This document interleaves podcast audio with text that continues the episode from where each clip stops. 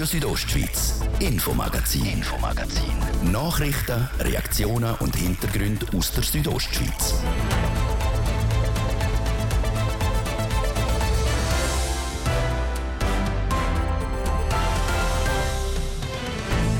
Von Anfang Dezember bis Ende Januar haben Wölfe in Graubünden auch präventiv reguliert werden. Das Ziel vom Bund und Kanton war es, knapp die Hälfte von allen Wölfen zu schiessen. Wir berichten, warum das Ziel nicht erreicht worden ist und was der Kanton Graubünden für ein Fazit zücht nach dieser Regulierung. Und im letzten Jahr ist die Churer Feuerwehr mehr als 100 Mal wegen Fehlalarm ausgerückt. Warum es immer mehr von denen gibt, wir haben beim Bündner Feuerwehrverband nachgefragt. Die und andere Themen jetzt im Infomagazin. Am Mikrofon ist Karina Melcher. Guten Abend miteinander. Ende letzten Jahr sind in Graubünden 44 Wölfe zum Abschuss freigegeben worden. Darunter auch ganze Rudel. Vom 1. Dezember bis vor ein paar Tagen, Ende Januar, haben Wölfe im Kanton nämlich auch präventiv dürfen geschossen werden, also auch ohne, dass etwas passiert ist. Die Regulationszeit die ist jetzt abgeschlossen. abgeschlossen. Wie das gelaufen ist und was der Kanton Graubünden aus dieser Erfahrung mitnimmt, im Beitrag von Anatina Schlegel. In den letzten zwei Monaten sind Wölfe in Graubünden zum ersten Mal auch präventiv reguliert worden. Es haben also auch Tiere oder ganze Rudel erleidet werden dürfen, die noch nicht negativ aufgefallen sind. Das wegen dem revidierten Jagdgesetz und wegen einer Spezialbewilligung vom Bundesamt für Umwelt vom vergangenen November.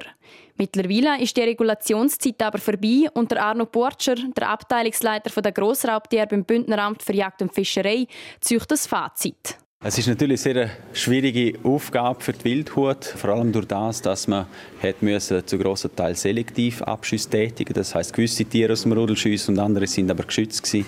Aber wir sind äh, grundsätzlich sehr zufrieden. Es ist sehr professionell umgesetzt worden und die Wildhut hat wirklich sich stark engagiert, dass man die Zielerreichung auch erfüllt, was jetzt aber leider in Teilen nicht gelungen ist.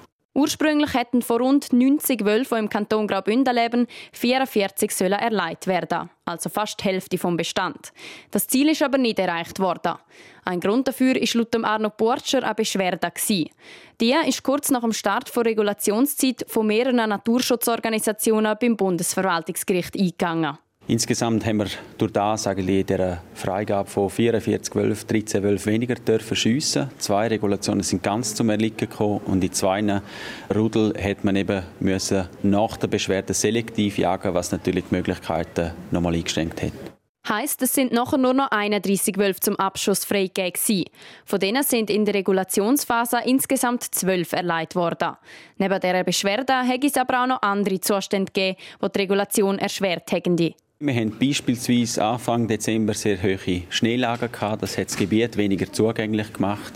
Aber wir werden jetzt zusammen mit der Wildhut auch einen Rückblick ziehen auf die letzten zwei Monate und auch uns mit den anderen Kantonen noch austauschen, um zu schauen, was sind vielleicht Gründe waren, warum es am einen Ort besser gelungen ist und am anderen Ort weniger. Auch wenn noch keine abschließende Beurteilung von der Regulationsphase gemacht worden ist, gibt es laut Arno Portscher schon jetzt Erkenntnis. Und zwar dass es eine sehr aufwendige Aufgabe ist und dass wir natürlich eben uns in dem Sinn versuchen, selber zu optimieren. Wir sind aber auch wirklich am Neuland betreten mit der Regulierung. Es ist das erste Mal dass man in dem Umfang hat, äh, dürfen Wölfe regulieren. Und von dem her darf man nicht erwarten, dass man in zwei Monaten jetzt schon eigentlich alle Probleme löst oder alle Konflikte löst, die man hätte lösen die proaktive Wolfsregulation ist vorerst beendet. Für je ein Jungtier aus dem Stadjas und einem Vorabrudel ist die Abschussfrist aber noch verlängert worden, und zwar bis am 31. März 2024. Die nächste Regulationsphase die ist dann ab dem September und geht bis Ende Januar 2025.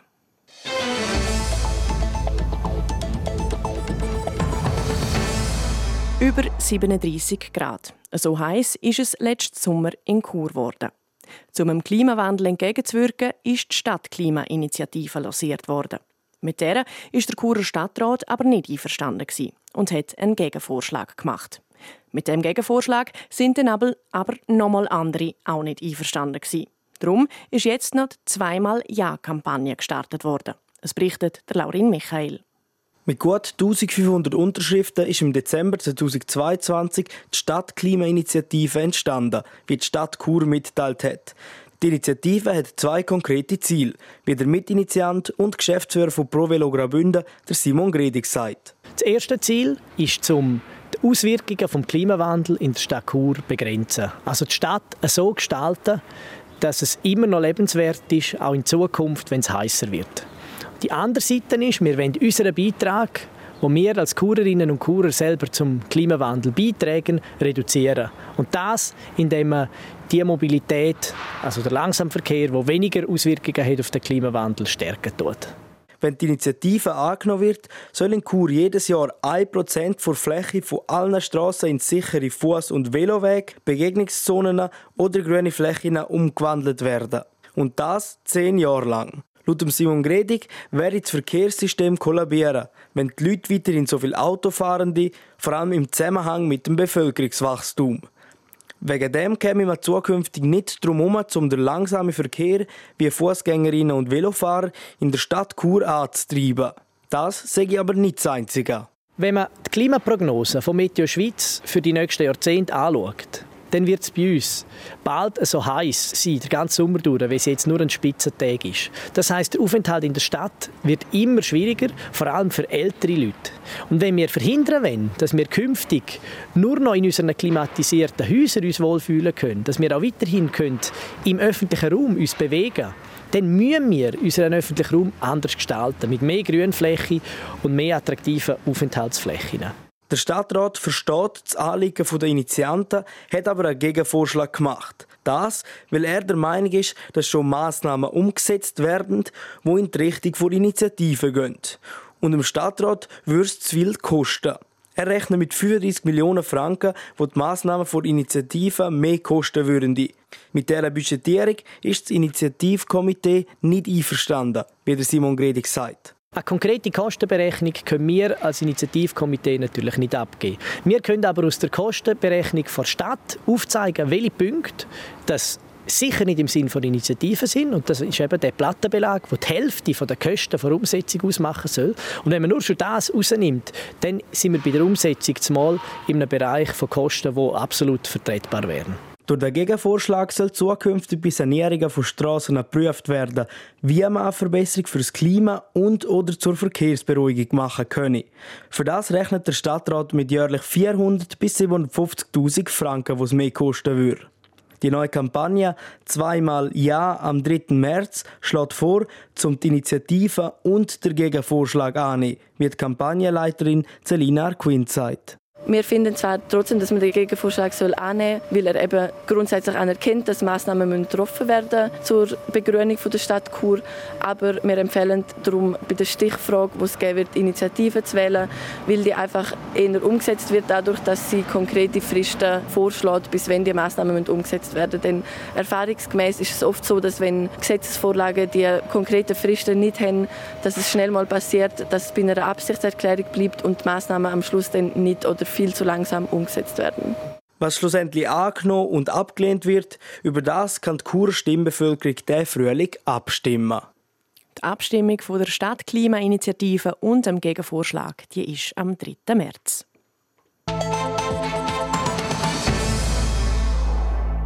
Die Netztaler Strasse bei Mollis im Kanton Glarus ist seit heute eine Grossbaustelle. Und das schon einen Monat früher als geplant. Das Ziel vom Umbau, das südliche Ende vom Flugplatz in Mollis, soll besser für die Industrie erreichbar sein. Für das muss die Netztaler Strasse zwischen Netztal und Mollis, wo am Flugplatz vorbeigeht, verbreitert werden. An der engsten Stelle ist die heute nur 5 Meter breit. Und genau dort wird angesetzt, wie das Sven Gantenbein sagt. Er ist der Abteilungsleiter vom Tiefbauamt Glarus. Konkret heißt das, wir die bestehende Fahrbahn im Abschnitt querspannen bis zum Erschliessungspunkt Flugplatz auf 6,5 Meter Breite ausbauen. In den untergeordneten Abschnitt würden wir eine Strassenbreite von 6 Meter erstellen. Dass die Netztaler Strasse erweitert wird, das hat der Kanton schon letztes Jahr angekündigt. Der Baustart wäre eigentlich der März geplant gewesen. Jetzt ist aber alles schneller gegangen. So, dass es schon heute, also gut einen Monat früher, hätte losgehen. Das haben wir einerseits geschafft durch gute Vorbereitung im Projekt, aber auch durch den Unternehmer, der da Bereitschaft gezeigt hat, zum früher anfangen. Er hat Kapazität, die zur Verfügung steht und dann haben wir gesagt, dann nutzen wir die Chance, dass wir ein bisschen Reserven schaffen in diesem engen Zeitplan. Der Zeitplan ist eng, weil die Strasse bis im Sommer 2025 muss parat sein. Dann findet in Mollis das eidgenössische Schwing- und Elblerfest ESAF statt. Und das Herzstück vom ESAF, das ist auf dem Flugplatz in Mollis. Während dem Umbau der Netztaler kann die nur eingeschränkt oder gar nicht befahren werden. Der Verkehr werde in dieser Zeit teilweise über die Rollbahn vom Flugplatz umgeleitet, sagt Sven Gant dabei. Mit dieser Umleitung können wir eine zweispurige Verkehrsführung anbieten und da sollte eigentlich der Verkehr mit der gleichen Kapazität können durchfließen. Es gibt ganz im Norden, im Bereich vom Bodenwaldbach, haben wir die Möglichkeit nicht von dieser Umleitung. Dort können wir den Bau mit äh, einspuriger Verkehrsführung und einem Lichtsignal machen. Die Phase, wo der Verkehr nur einspurig geführt werden sei aber relativ kurz. Sie rechnen mit etwa zwei bis drei Monaten von der ganzen Bauzeit, wo gut ein Jahr ginge. Weil die Autos umgeleitet werden können, sollte es laut der Glarner Behörde in der Bauzeit auch nicht zu längeren Staus kommen. Wenn die Feuerwehr ausrückt, dann brennt es irgendwo. Meistens. Immer mehr müssen die Bündner Feuerwehrleute vor Ort nämlich feststellen, dass am Einsatzort alles in Ordnung ist und sie wegen nichts gekommen sind. In Chur war das letztes Jahr mehr als 100 Mal der Fall. Und auch die Flimser Feuerwehr hat in der Hälfte der Fälle nichts zu löschen gehabt. Wie teuer dass die Beteiligten stehen kommt, der Beitrag von Sarina von Weissenfluh. Mit Blaulicht rast die Feuerwehr durch die Strasse. Ein Brandmelder hat Alarm ausgelöst.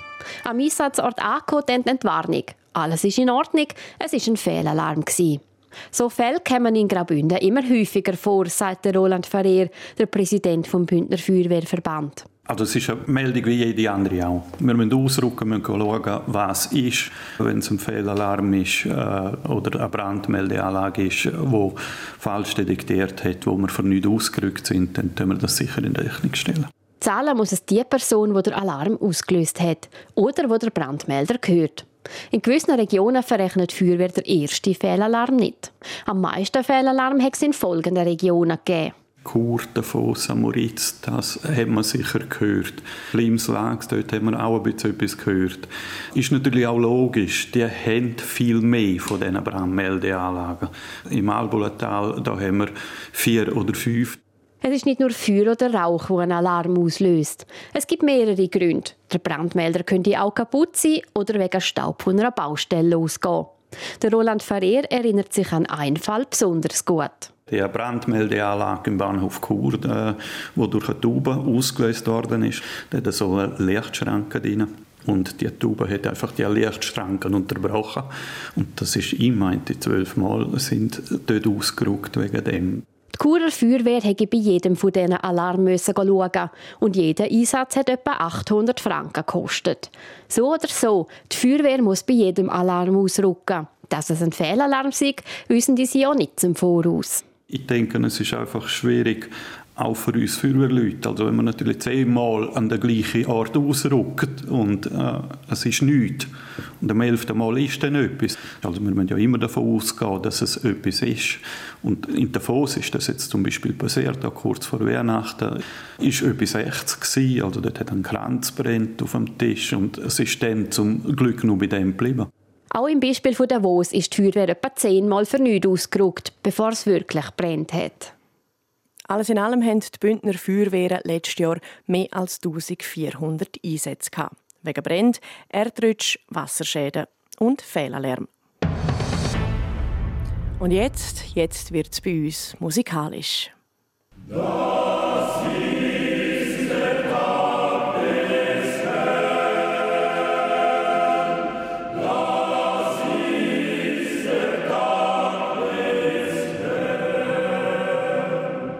Chur ist das Wochenende zur Singstadt geworden. 66 Chöre und mehr als 1900 Sängerinnen und Sänger aus der ganzen Schweiz sind die letzten zwei Tage in die Bündner Hauptstadt geströmt.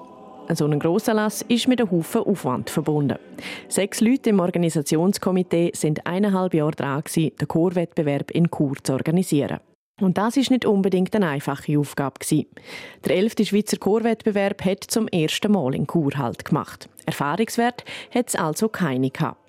Was das Chorsingen anbelangt, ist dafür ein Haufen Wissen herum im OK, wie der Präsident Raimund Dekasper sagt. Wir haben so versierte Leute im OK, die in der Musik arbeiten, in, äh, in Chör singen. Das ist noch interessant. In dem OK sind fünf, die in Chör singen. Und das sind Erfahrungszahlen nur. Und gleich, ein Haufen Sachen hätten sie auch zuerst noch lernen Die Organisation für das Wochenende war komplex. Am Samstag und Sonntag sind die 66 Chöre gegeneinander antreten. Je nach Kategorie sind die auf das Theater Chur, die Martinskirche und die St. Luzi-Kirche verteilt worden. Zum Singen hat jeder Chor maximal 15 Minuten Zeit gehabt. Wie die Bewertung der Chör genau funktioniert hat, erklärt der Gianretto Trepp. Er ist Vizepräsident vom OK. Also jeder Chor, der teilgenommen hat, ist von einer Dreierjury bewertet worden. Ähm, jedes Jurymitglied hat maximal 25 Punkte pro Chor können vergeben. Ähm, nachher sind die drei Werte, die die drei Mitglieder dann äh, ermittelt haben, addiert worden und dann hat man den Mittelwert daraus gezogen. Also so hat man dann maximal 25 Punkte können machen und entsprechend hat es dann Abstufungen gegeben, dass man Gold mit Auszeichnung, Gold, Silber, Bronze, Diplom dann entsprechend auch gekriegt hat. Die besten 16 von den 66 Chöre, die haben dann am Sonntag bei der Schlussveranstaltung im Theater Chur nochmal singen. In jeder von den elf Kategorien hat es dann einen Sieger gegeben. Kategorien, das heißt unter anderem Frauenchör, Männerchör, Vokalensembles, Jugendchör, Elitechör und so weiter. Für Andrea Jeli, wo das Wochenende für die Betreuung der Chör zuständig war, ist das grosse Finale im Theater ein Highlight dass noch einmal so viele Leute in kürzester Zeit durch das Theater Chur schleusen und selber natürlich auch das geniessen, weil ich vorher eigentlich relativ viel unterwegs bin und einmal habe ich jetzt einfach an einem Ort das miterleben. Im Publikum gesessen sind einerseits die Chöre, die weitergekommen sind, und die Leute, die zuhören wollten. Und die sind bei Schlussveranstaltung auch noch zum Singen gekommen. Zwischen der Präsentation der Chör hat der Moderator vom Anlass das romanische Lied La Sera Sperillac angestimmt. Und ein Saal mit 500 Menschen hat zusammen gesungen.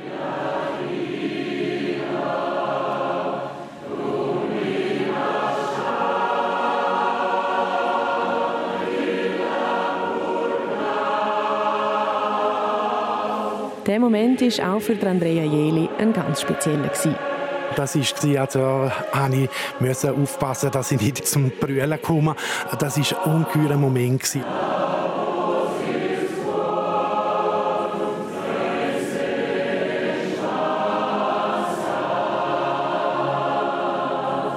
Von diesen ungeheuren Momenten hat es einen Haufen das Wochenende. Auch beim Bekanntgeben der Kategoriensieger sind die Emotionen im Saal hochgegangen.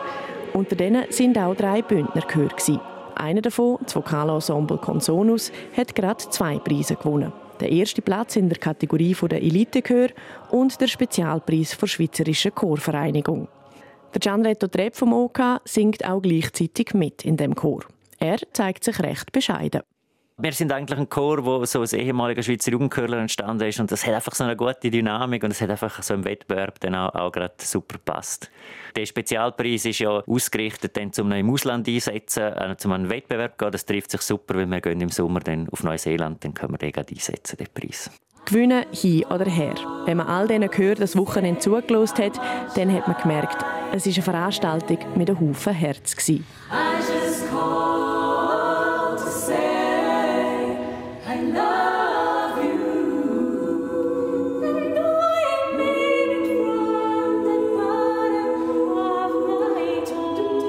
Der elfte Schweizer Chorwettbewerb, der dieses Jahr zum ersten Mal in Chur Halt gemacht hat.